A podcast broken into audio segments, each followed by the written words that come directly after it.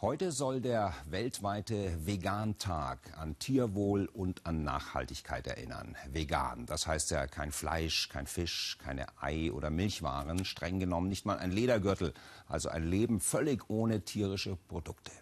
Das klingt durchaus nach einer besseren Welt, aber nicht überall, wo vegan draufsteht, da dürfen sich Geist und Körper auch tatsächlich freuen.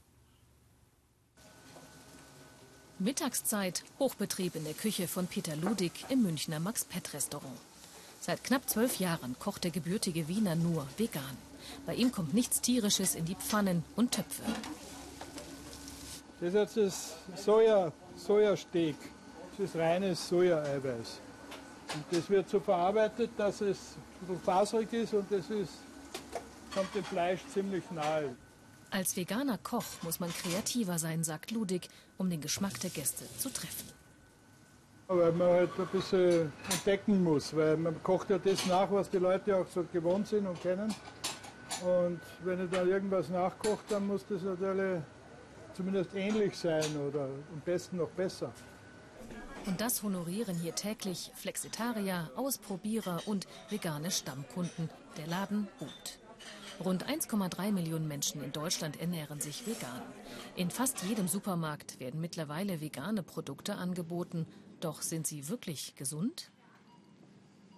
Diese Fastfood-Produkte, die als vegane Kost angeboten werden, sind natürlich Produkte, die sehr stark verarbeitet sind mit vielen Zusätzen und äh, da eher ein Problem darstellen, weil sie zum Beispiel häufig stark frittiert sind, weil sie sehr fettreich sind und äh, das ist nicht unbedingt das, was wir uns unter gesunder Ernährung vorstellen. Doch auch wer solche Produkte meidet, dem fehlen oft Jod, Calcium und vor allem B12. Ein Mangel kann gefährlich sein. Der dann durchaus auch zu Problemen führen kann, wie zum Beispiel Blutarmut oder vor allem, wenn das Kleinkinder betrifft, kann das sogar zu Entwicklungsstörungen führen. Wir sehen auch, auch in Deutschland, häufiger als zuvor Kinder mit echten Wachstumsstörungen, weil die Mütter in der Schwangerschaft eben schon Vitamin B12 entleert waren und äh, einfach dieser wichtige Nährstoff dann gefehlt hat. Schwangere sollten sich daher unbedingt medizinisch beraten lassen. Bei Peter Ludig wird alles selber gemacht und frisch zubereitet. Vegan ist für ihn kein Hype, sondern eine Lebenseinstellung. Durch die vegane Ernährung bin ich fit wie ein Hase.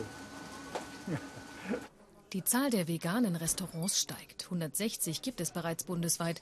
Ein Trend, der wohl anhält.